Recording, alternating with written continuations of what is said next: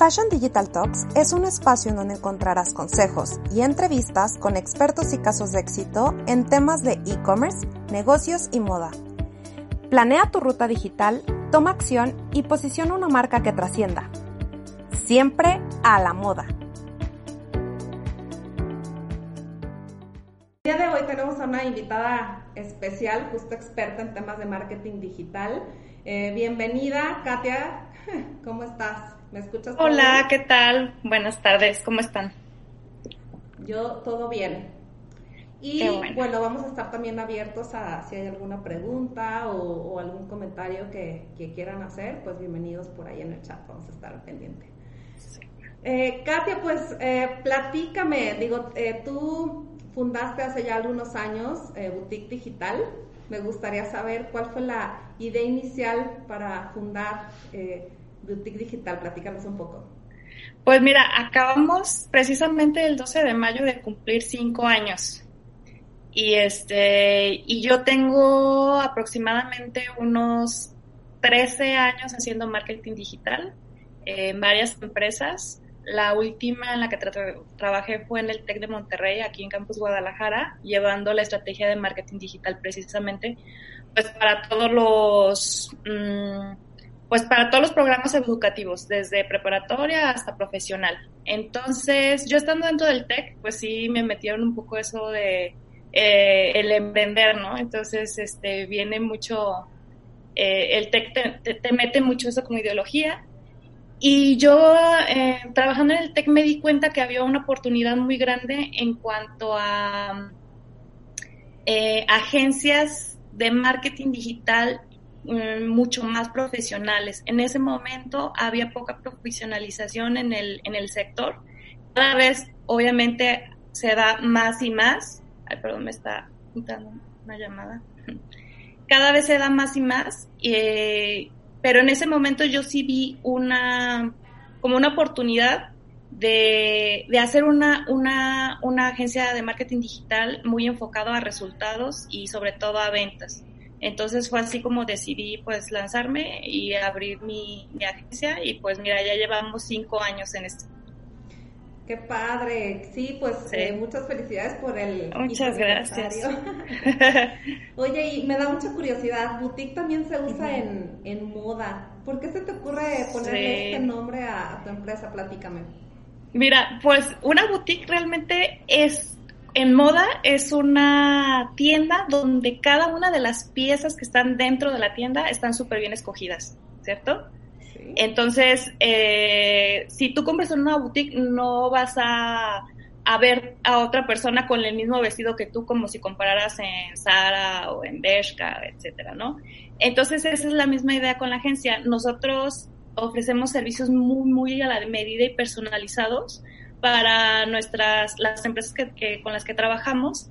Eh, somos eh, también una empresa pequeña, no, no tenemos la idea de crecer y ser una superagencia, sino más bien atender a la medida a cada uno de nuestros clientes y ser un brazo estratégico de la empresa que nos está contratando y por lo mismo darles la atención y los resultados que las empresas están buscando. Ok, entonces cierto grado de personalización. Mucho. Ay, padrísimo. Eh, y justo, digo, las personas muchas veces ya eh, que se han animado a, contratar una empresa de, eh, de marketing digital o una empresa justo de contenido, pues muchas veces es un, es un riesgo, ¿no? Porque de alguna forma u otra, tal vez si no viene recomendado o algo, pues eh, sí, sí requiere, además, no siempre como emprendedor cuentas con toda la información o tienes conocimientos y nociones, entonces justo es importante y es, es padre que, que, la misma agencia pues te acobije y te empiece como a, a, explicar paso a paso que justo tu empresa le pudiera aplicar. Padrísimo. Oye, platícanos, ¿cómo se diseña una estrategia de marketing digital en boutique? O sea, te llega un cliente y ¿cómo, cómo arrancas? O sea, inicias por, eh, no sé, entender la segmentación de mercado, elegir canales. Platícanos un poco acerca de, del proceso. Nosotros lo que hacemos es eh, tener reuniones primero con el cliente y entender exactamente en qué situación está el cliente, porque en la vida de las empresas pues hay, hay pues años y, y situaciones, ¿no? Este, están empezando, ya tienen años en el mercado, con qué recursos internos también cuentan, cómo es, nos metemos no, no solamente en el marketing, sino también ver como hasta los procesos administrativos que ellos tienen, porque muchas veces eh, un proceso administrativo puede estar bloqueando la venta o puede estar bloqueando una estrategia de marketing.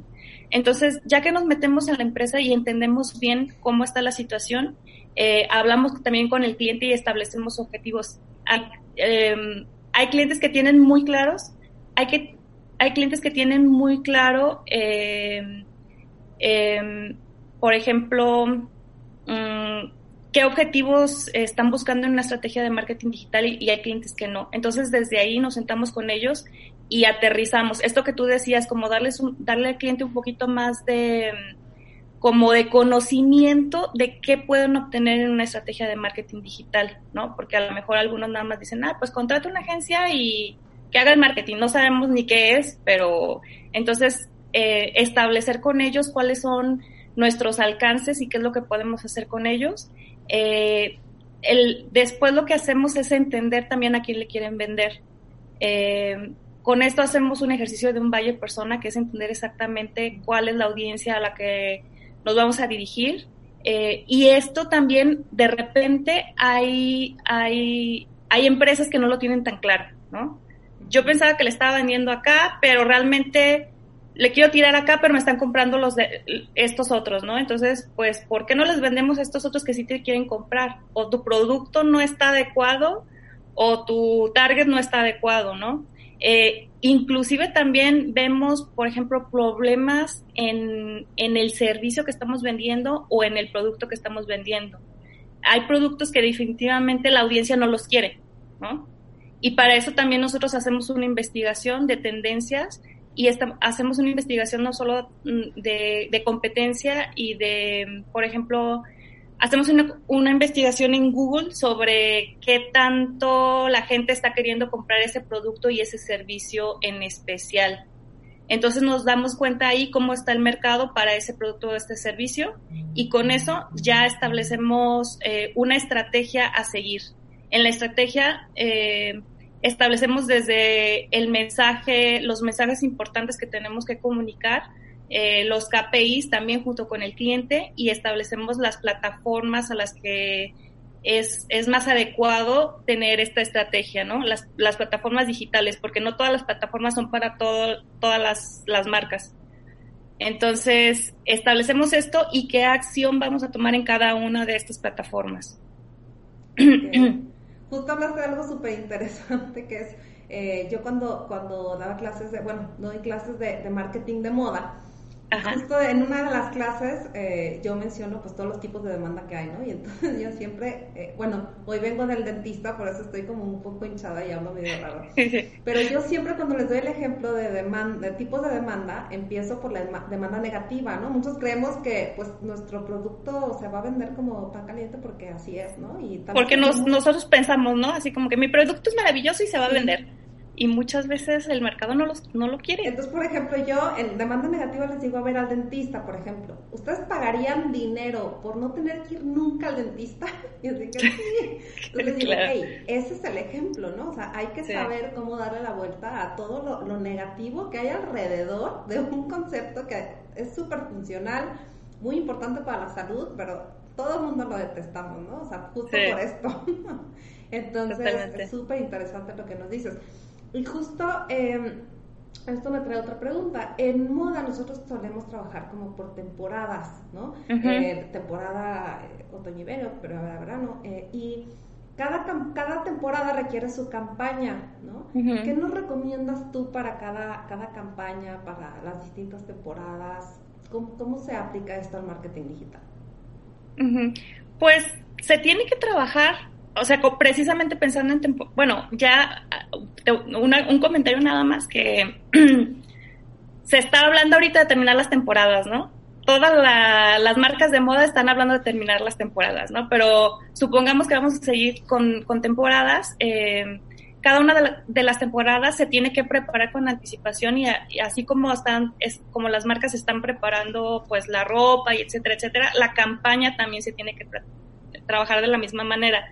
Eh, no solamente tomar eh, las fotos del producto, sin las fotos de la campaña de la temporada, ¿no? Estableciendo eh, pues los mensajes a, a, a distribuir y exactamente qué es lo que queremos decir con esta temporada, siendo muy contundentes pero al mismo tiempo no dejando de ser la marca que somos. O sea, a través de las temporadas se tiene que notar que somos la misma marca y no hacer algo completamente diferente, ¿no? Que este, que tú lo veas y aunque es otoño invierno sabemos que es tal marca. Em, el famoso storytelling, ¿no? O sea, que tenga cierta tomar en cuenta, sí, que, que a final de cuentas, eh, pues somos que se tenga que ver a través de las temporadas quiénes somos como marca y nuestros mensajes centrales, ¿no? Ok, sí, eh, súper eh, interesante. ¿Y cómo es que se miden los resultados? Em, porque ya, ya platicamos un poco de canales, ya platicamos un poco como de las estrategias. ¿Cómo se miden los resultados? O sea, ya eh, intentamos, por ejemplo, hacerlo de, una forma, implementamos una estrategia. ¿Cuál es la parte de medición? Bueno, eh, lo primero es establecer qué es lo que vamos a hacer, ¿no? ¿Qué es, lo, ¿Qué es lo que queremos obtener con cada campaña, con cada estrategia de marketing digital? Y yo recomiendo que, que las marcas tengan un tablero de medición, un dashboard. Puede ser tan sencillo como un Excel, ¿no? Entonces vamos a establecer qué es lo que vamos a medir. Por ejemplo, puede ser algo desde redes sociales como queremos tantos seguidores, queremos impresiones, queremos alcance, queremos eh, interacciones, qué queremos obtener con nuestra estrategia y adentro nuestra campaña y adentro nuestros anuncios, tal vez, ¿no? Y entonces, eh, ¿qué conversión queremos obtener con eso? Una conversión es una acción que hace un usuario, que nosotros queremos que haga un usuario. Puede, puede ser, les digo, desde interacciones, descargas, un registro, eh, dejarnos, eh, no sé, este, sus datos, bueno, sus datos para que los contactemos y el equipo de ventas pueda realizar su labor, hasta venta. Una conversión puede ser una venta. Este, puede ser también eh, dentro del e-commerce, hacer la medición de cuántos carritos de compra tuvimos y cuántos se quedaron en el proceso y entonces tomar acciones con esas personas que se quedaron en el proceso, ¿no? Y eh, ir reduciendo para que pasen realmente a ventas. Entonces, si todo lo tenemos en un tablero de medición y vamos eh, poniendo los datos a través del tiempo, eh, vamos a poder mejorar y, y poder optimizar las campañas para obtener mejores resultados. Y, y con el tiempo, pues cada vez los resultados van a ser mejores porque ya tenemos un histórico lleno de, puede ser hasta de años, y sabemos exactamente qué es lo que funciona y qué es lo que no funciona, ¿no? Em, y hacemos pruebas, ¿no? Entonces, así se miden los resultados. Eh, claro, con el tiempo se va ajustando y a lo mejor los objetivos van cambiando, entonces vamos cambiando todo eso, pero si no tienes claro cómo, cómo es que está sucediendo y si nada más, por ejemplo, le metes dinero ahí a las campañas y, y pues no tuvimos, lo único que queremos ver es ventas, pero en el funnel de conversión hay un montón de pasos que también podemos medir y podemos mejorar cada uno de estos pasos hasta llegar a la venta. Entonces, eh, un simple Excel nos podría hasta funcionar para medir esto. Ah, excelente consejo para alguien que tal vez está en etapas más iniciales, ¿no? En, iniciales. el proceso de digitalización. Y justo eh, esto te, te, quería preguntar, porque hay muchas empresas de moda que justo sus clientes son empresas, ¿no? O son em, mayoristas, ¿no? O es un retail, ¿no? Entonces, em, ¿qué, recomiendas tú para atraer más clientes si nosotros tenemos un modelo de negocios B2B? Por ejemplo, si son proveedores de la industria de la moda que vendan, este, no sé, eh, eh, materias primas o no sé, tacones o alguna, alguna cosa así, ¿no? Yo les recomiendo mucho usar la plataforma de LinkedIn, que es una plataforma profesional de negocios. Em, como persona y como empresa, ahí pueden encontrar y empezar a hacer negocios con, con, la gente. No es una red social como Facebook, sino realmente pues sí, sí sirve para trabajar y, y realizar ahí este, ventas. También es importante para alguien B2B, bueno, para todos, pero para ellos sobre todo que tengan un sitio web corporativo, porque a final de cuentas voy a hacer negocio con una empresa y la voy a buscar en Google, ¿no?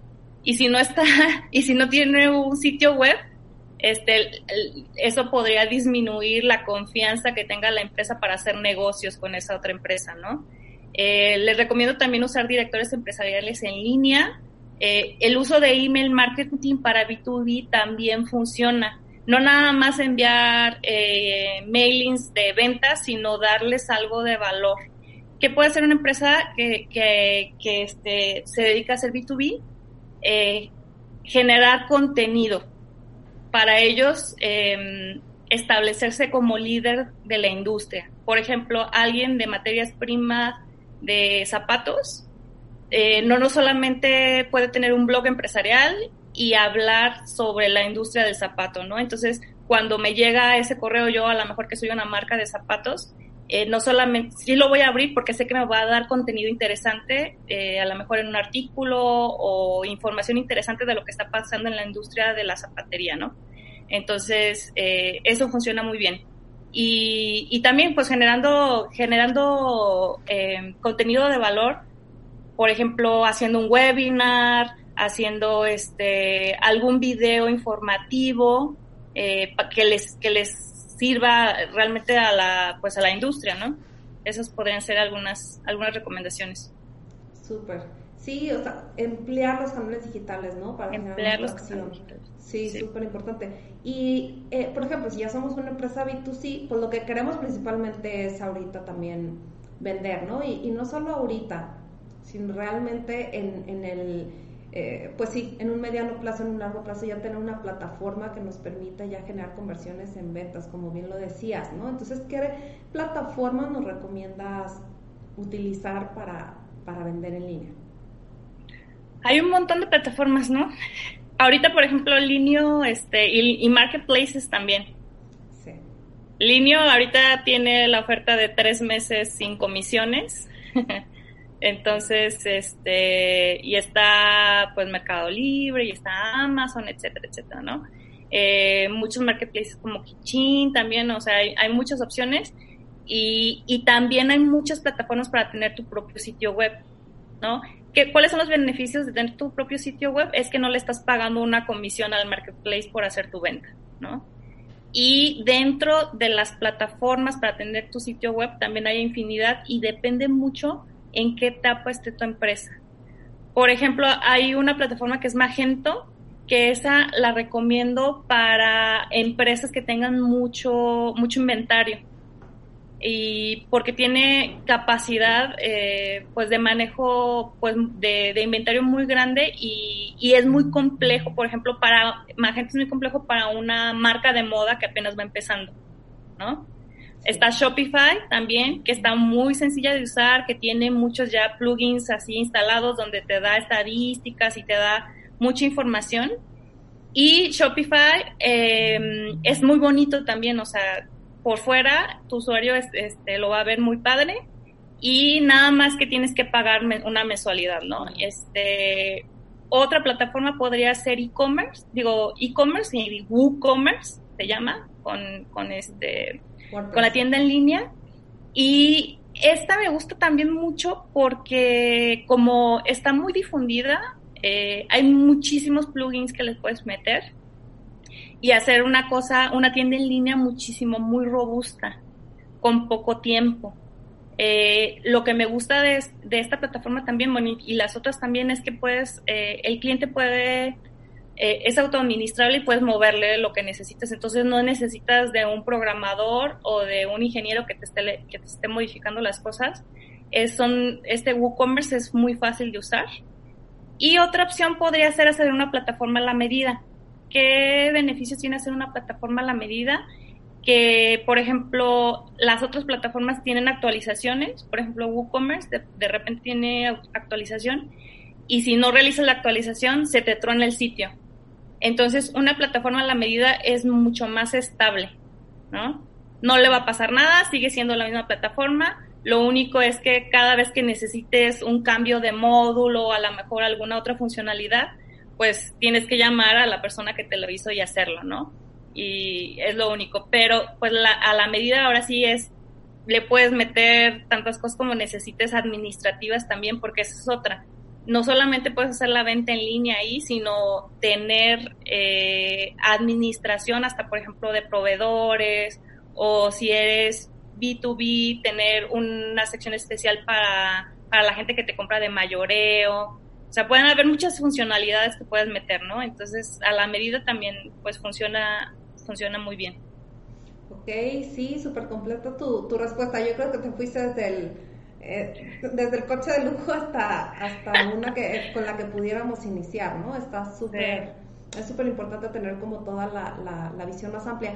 Y bueno, eh, al final, ¿qué eh, recomiendas tú? O sea, igual algunos consejos como para aumentar la, las conversiones. O sea, hay ciertas cosas que podemos hacer, eh, por ejemplo, el checkout o algo que nos recomiendes para que realmente la gente, pues no solo entre a la página, llene el carrito, sino realmente compre. Sí, pues funcionan muchas cosas, ¿no? Desde poner rebajas, o sea, hay rebajas de temporada, pues que también se pueden aprovechar hasta poner cupones, por ejemplo, puedes poner un cupón si alguien se inscribe a tu newsletter, ¿no? Este, son muchas tácticas que, puedes tener dentro del sitio web. Em, hasta mm, lo que sí, este, el tráfico primero que tiene que llegar al sitio web tiene que ser de calidad, o sea, sí, sí tiene que ser un, un tráfico que realmente esté interesado, pues, en, en lo que va a comprar, ¿no? Entonces, el anuncio tiene que, al darle clic, la imagen del anuncio a lo mejor es una bolsa, le das clic y te tiene que llevar a la página de la bolsa, porque eso es lo que quería ver el usuario. Si le da clic a un anuncio y se va a otra cosa, ya perdió dólares y se va.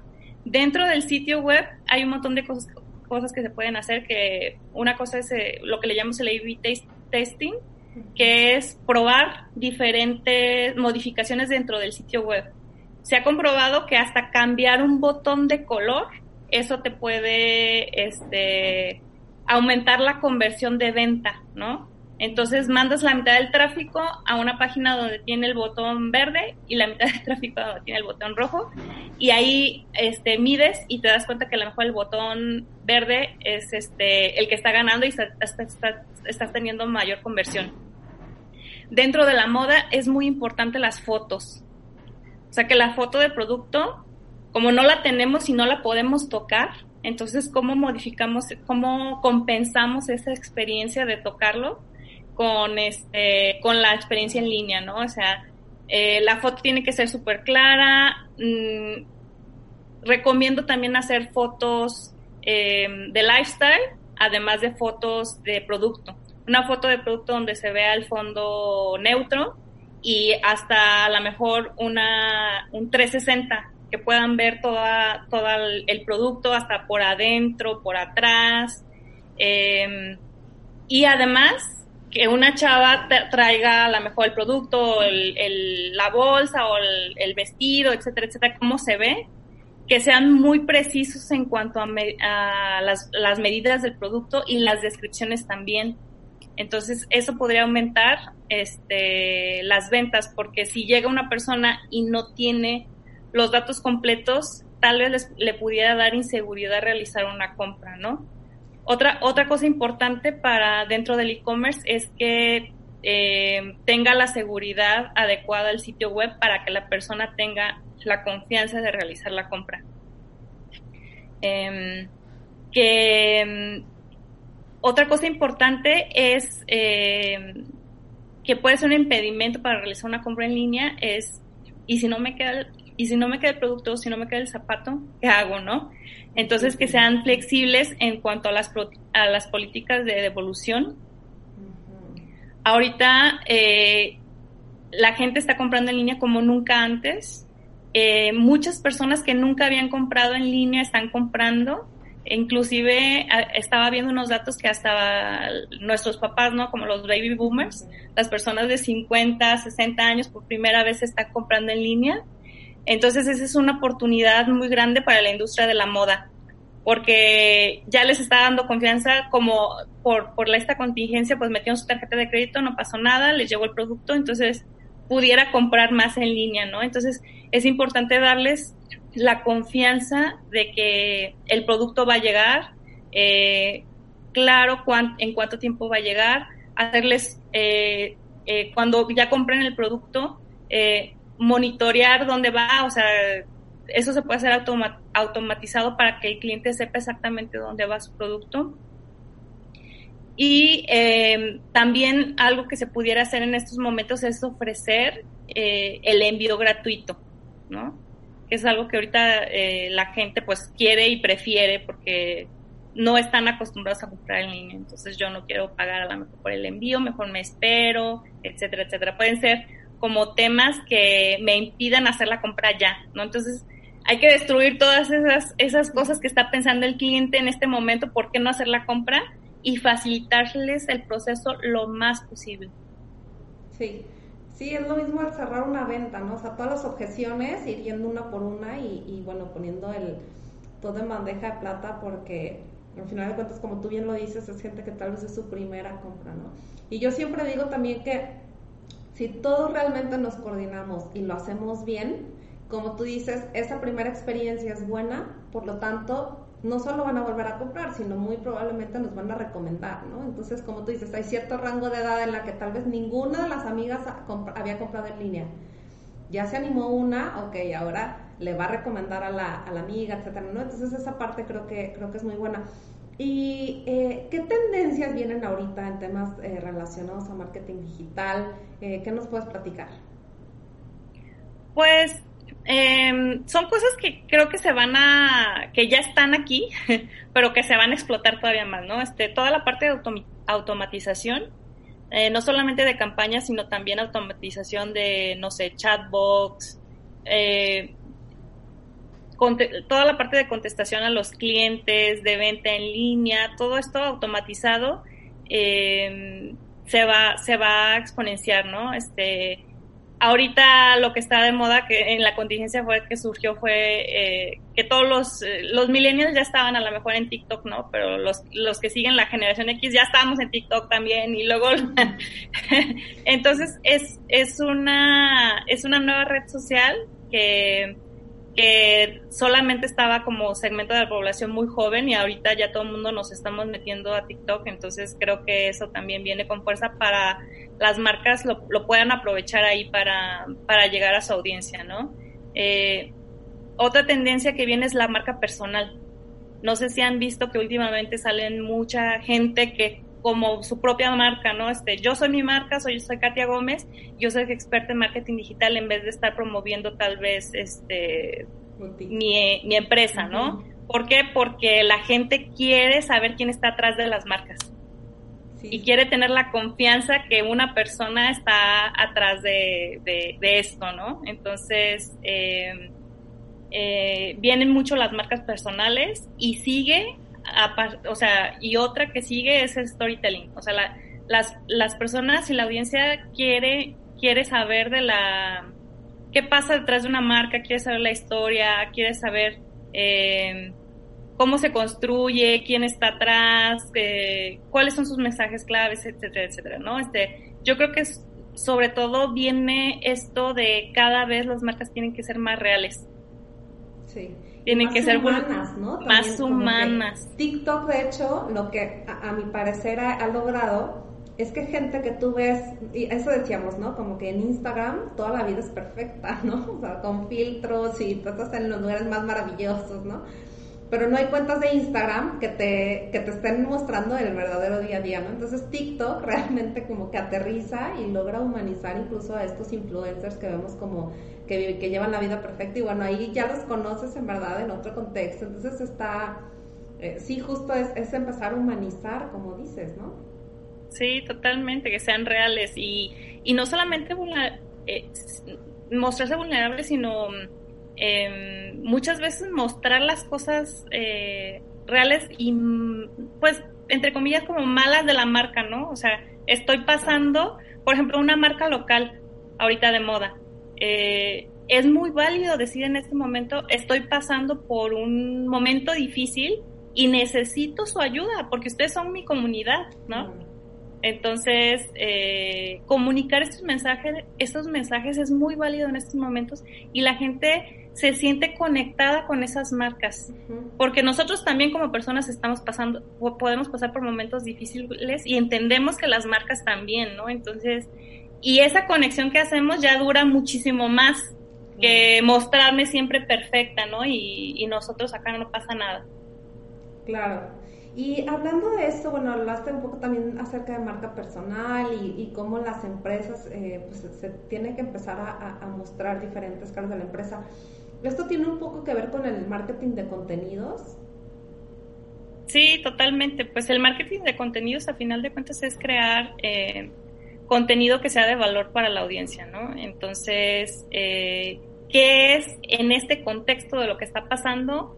Lo que yo como audiencia quiero oír, sin dejar de ser la marca, ¿no? Y sin dejar de, lanzar mis mensajes claves, pero ¿qué es lo que necesita ahorita la audiencia, ¿no? Este, muchas marcas están generando, pues, este, hasta marcas de lujo, ¿no? Este, siendo mucho más humanas, este, mostrando, por ejemplo, los modelos en, en, cuarentena, ¿no? Este, entonces, ese es el marketing de contenidos, o sea, generación de, de, contenido que realmente sea interesante. O sea, el contenido puede ser, puede entretener, puede enseñar, puede informar, etcétera, etcétera, ¿no? Entonces, generar ese tipo de contenido que sí conecte con nuestro buyer persona.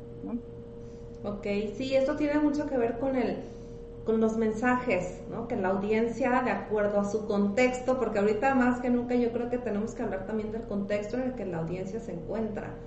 Igual damos por hecho, damos por hecho, pero en cualquier, ya sea pico, ¿no? En alguna fecha conmemorativa, ¿no? En algún, en algún bajón, ¿no? Como momentos de crisis. O sea, el mensaje, ¿cómo, cómo recomiendas tú diseñarlo, crearlo, mantenerlo, mejorarlo?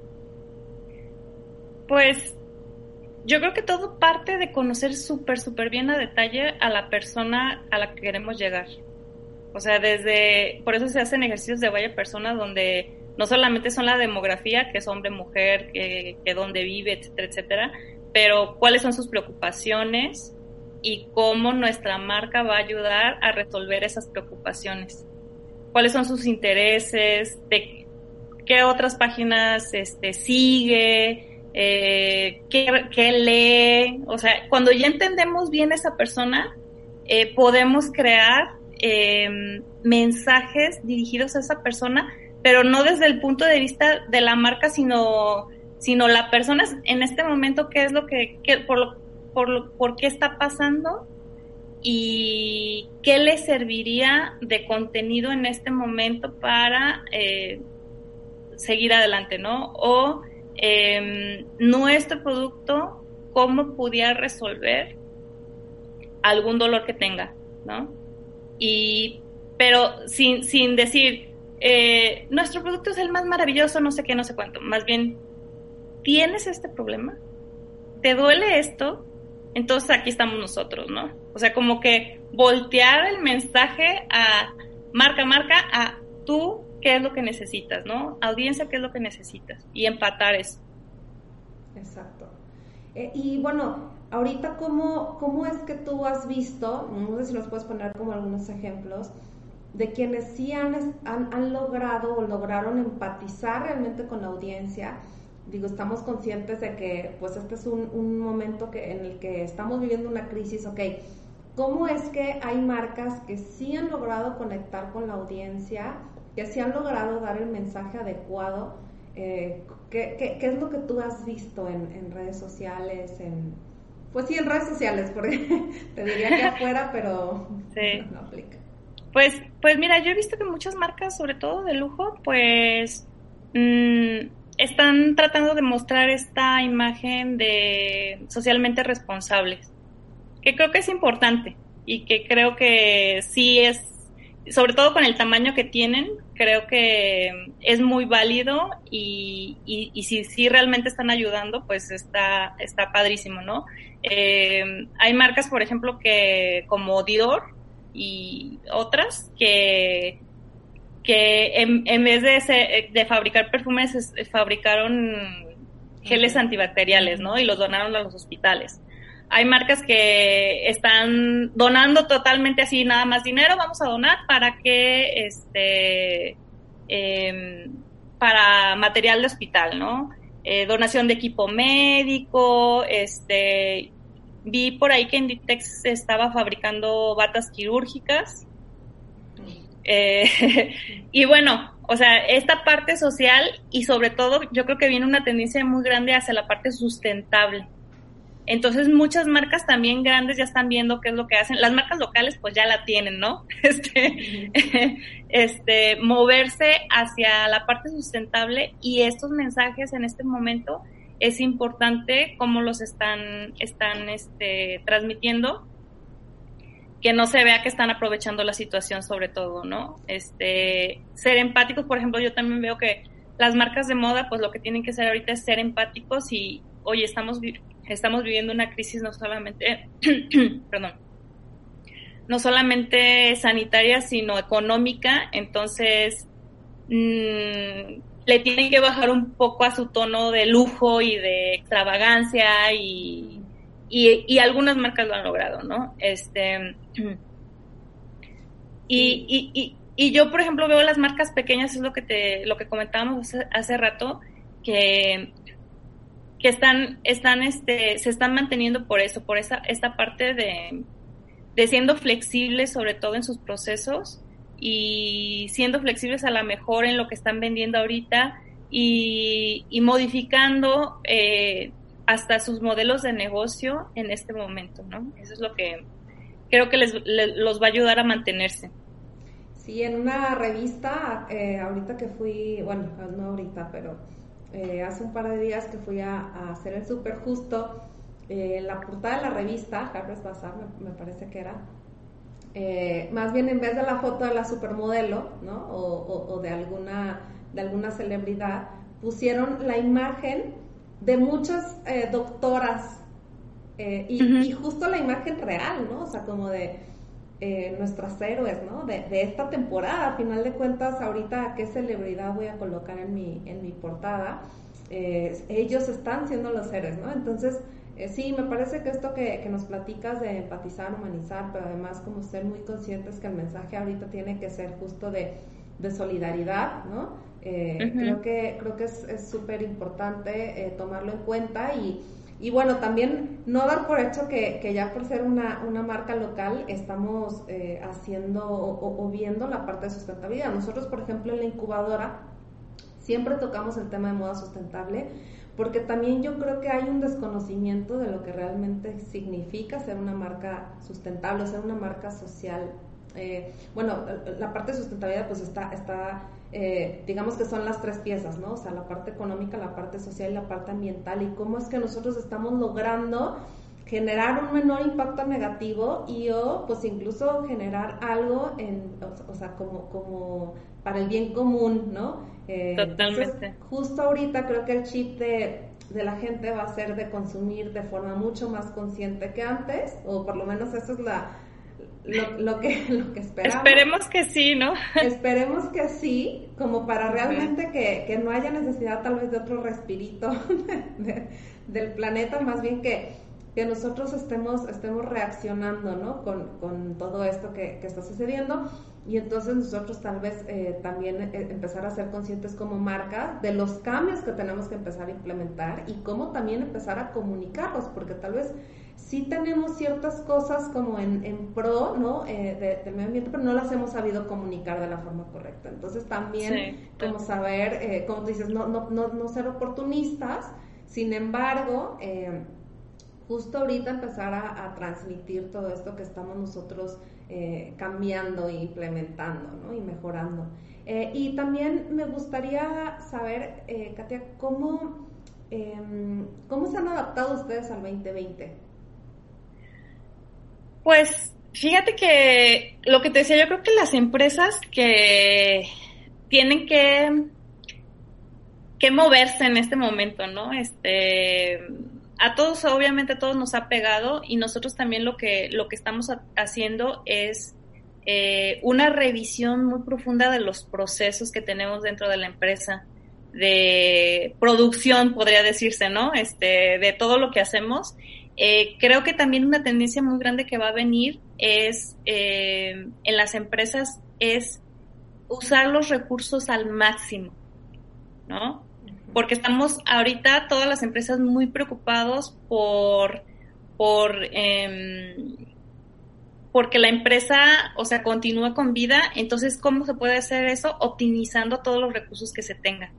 Entonces, nosotros en ese aspecto sí, sí nos hemos eh, preocupado por correr para optimizar recursos, inclusive para, con los recursos que ya tenemos, tratar de dar otro tipo de servicios, los servicios que ahorita la gente está pidiendo y la gente necesita. Entonces, creo que es, em, es importante en las empresas pues tener esa flexibilidad de, y muchas veces hasta eh, eh, esa rigidez, ¿no? Que a veces, no, pues mi empresa es así y yo y, los, y mis servicios son así, ¿no? Entonces como que soltar, nosotros sí lo hemos hecho, no, bueno, ni modo, esto ya no lo vamos a hacer, vamos a hacer esto nuevo porque la audiencia está pidiendo esto, ¿no? Eh, te digo, este, sobre todo yo lo que, yo lo que recomiendo es ver eh, la manera de optimizar recursos y de ser más eficientes no solamente con, con las personas, eh, con el recurso humano, sino también con, los recursos económicos, ¿no? Este, no es tiempo de despilfarro, entonces, este, es tiempo de ser muy inteligente y, y de moverse muy rápido, de tomar decisiones, ¿no? No estar esperando de, a ver cuando pase este mes y ahorita a ver si nos sueltan. La, la realidad ya cambió, creo yo. Entonces, eh, los, los que van a sobrevivir son los que se muevan y tomen decisiones y, y cambien, ¿no? Exacto. Pues eh, súper interesante, Katia. Para, para ir cerrando, me gustaría que nos recomiendes algunos libros, ligas, películas, podcasts que, eh, pues que vayan con, con todos estos temas que nos has venido platicando eh, no sé qué nos puede recomendar. Pues mira, este, acabo de ver un documental de Beyoncé en Netflix, creo que ya lo vieron. Me encantó porque, porque siempre vemos a Beyoncé perfecta, ¿no? Es una diosa, pero ahí cuenta la historia de, de, realmente qué hay detrás de cámara, ¿no? Y entonces yo creo que todos los empresarios vivimos esa parte que a lo mejor este, tenemos la empresa y qué padre, pero atrás hay un montón de trabajo y gente que está ayudando y, y, problemas y luego cómo logramos superar esos problemas y éxitos y logros, entonces me encantó ese. Eh, estoy escuchando uno también, porque creo que también como, como empresarios tenemos que estar en calma y en balance, entonces estoy escuchando Estoy escuchando uno de un, podcast que se llama Vibrando Alto de Verónica Fuentes en Spotify, que también es este, pues, de temas más trascendentales de la vida, ¿no? Y, y, estoy escuchando uno de, se llama Más cabrona que bonita, de Ana Victoria García, de Victoria 147 este, que también nos da el lado humano de, de, este, de esta empresaria, ¿no? Que vemos perfecta tal vez. Oye, me recordaste que eh, empecé a ver yo hace mucho un... Ah, pues el de, el de Girl Boss, bueno, eh, el de Amoruso, eh, la de mm, Nastigal que ella, bueno, es una eminencia en temas de e-commerce, eh, de moda, justo es alguien que, que, logró despuntar un comercio de la nada. Y me acuerdo que yo empecé como un marketplace, o sea, hace muchísimos años yo tenía, tenía la tienda en línea y, y me hizo como remontarme al, ese, esa es la realidad, ¿no? O sea, vemos la, la película El Practicante, ¿no? Que, que es como... Sí. Ah, sí, sí, totalmente. o sea, justo eh, la vista, ¿no? A, a la ciudad y, y, ella en bici llegando y tal. Y, sí, y, su oficina hermosa. Hermosa, o sea, todo el mundo trabajando en sus campus hermosas, preciosas. Un equipazo de trabajo, ¿no? O sea, yo, que no, la realidad es que empiezas tú en tu casa con una o dos personas máximo de medio tiempo que te ayudan a arrancar el proyecto y la verdad es que no te imaginas de todo lo que hay detrás de, de estos temas, ¿no? Entonces justo, justo ahorita me, me hiciste caer en 20 de pues sí, los primeros envíos ella los, hizo corriendo, pero oye, se me baila el cliente, ¿no? Entonces, eh, pues se me hace se me hace súper interesante todo lo que nos has platicado. Eh, me gustaría cerrar con la, la pregunta ya que es tradición, una persona que admiras, ¿cuál sería y por qué? Pues mira, precisamente esta chica se llama Ana Victoria García, este, que tiene una academia de emprendedoras en la Ciudad de México y bueno, todo México, pero está de base Ciudad de México. Y este, Victoria 147, ella estuvo en Shark Tank y me gusta, digo, ahorita siempre cambio, ¿no? Entonces siempre escucho una persona y luego otra y otra, y otra pero ahorita estoy, estoy en ese, en ese tema y precisamente hablando de marcas con vulnerabilidad, este, me gusta es, digo, escuchar eh, lo que está produciendo esta persona, porque es eso, ¿no? Es, es una empresaria que tú dirías, wow, tiene una super empresa y está haciendo mil de, mil de cosas y salió en la televisión y tiene un podcast y todo lo que quieras, ¿no?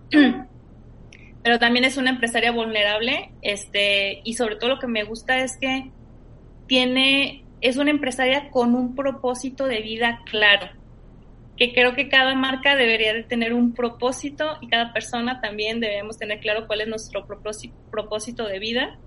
Y, y en este caso ella es impulsar a las mujeres empresarias, ¿no? Entonces se me hace pues padrísimo y se los recomiendo mucho que la sigan. Pues muchísimas gracias, Katia. No sé si alguien eh, tenga alguna otra pregunta que hacerle. Eh, justo en, con temas relacionados a, ya vimos, a la vida, empresarial eh, y a temas digitales, de marketing digital. Eh, por ahí también nos, nos, pueden, nos pueden poner alguna pregunta. Eh, y no sé si quieras tú agregar algo más, Katia, algún último consejo como para algún emprendedor, empresario que, que justo quiera, quiera seguir creciendo en, en la forma de hacer las cosas. Pues yo creo que este infórmense, ¿no? Este, algo que se me pasó recomendarles fue que cada una de las plataformas de redes sociales tiene sus propias academias y son gratis, ¿no? Entonces, eh, Facebook tiene Blueprint y ahí pues puedes aprender desde cómo manejar el Business Manager hasta cómo hacer una campaña. Eh, entonces, a los que están iniciando y están, este, tienen su marca de moda, pues es eso, ¿no? Este, eh, en algún punto van a tener que dejar a, lo mejor de hacer el marketing digital ustedes mismos y pueden contratar una agencia, pero también es, sería bueno que ustedes supieran qué pedirle a una agencia, ¿no? Este, o si ustedes son una marca pequeña, pues entonces ustedes empezar a hacerlo entonces, este, hay muchas, muchos cursos en línea, inclusive gratuitos. También, este, Google tiene su propia academia. Está HubSpot también que tiene, este, eh, un montón de contenido de, de, de inbound marketing. Entonces, tómense un cursito en línea, ¿no? O sea, ahorita Coursera también tiene un montón de cursos en línea gratis de marketing digital.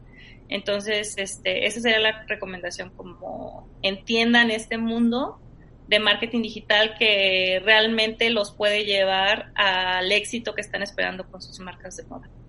Muchísimas gracias, em, me, encantó. Saludos por ahí a, Edgar, a Marta, a, todos los que se conectaron. Muchísimas gracias por, por, estar aquí y, y, bueno, pues eh, si alguien tiene alguna otra pregunta es la última oportunidad. Y si no, muchísimas gracias nuevamente, Katia. Por ahí te vamos a, hacer llegar por ahí un, reconocimiento eh, en línea, digital.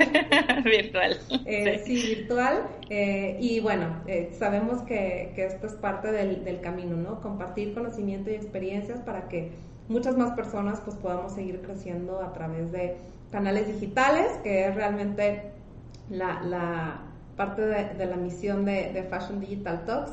Muchísimas gracias por todo lo que nos compartiste el día de hoy. Gracias. Hasta luego. Muy bien, Katia. Chao. Bye bye. Espero lo hayas disfrutado tanto como yo. Ahora a tomar acción. Te veo en el próximo episodio y entérate de próximos eventos en nuestras redes sociales.